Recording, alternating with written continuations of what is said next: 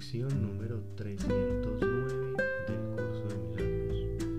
Hoy no tendré miedo de mirar dentro de mí.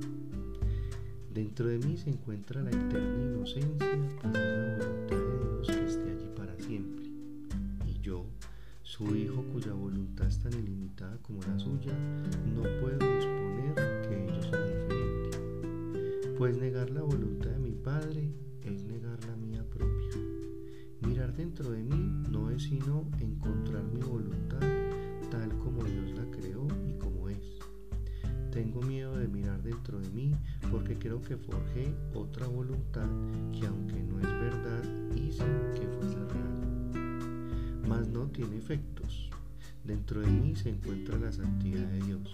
Dentro de mí se encuentra el recuerdo de Él. El paso que he de dar hoy, Padre mío, por completo de los vanos sueños del pecado tu altar se alza sereno e incólume.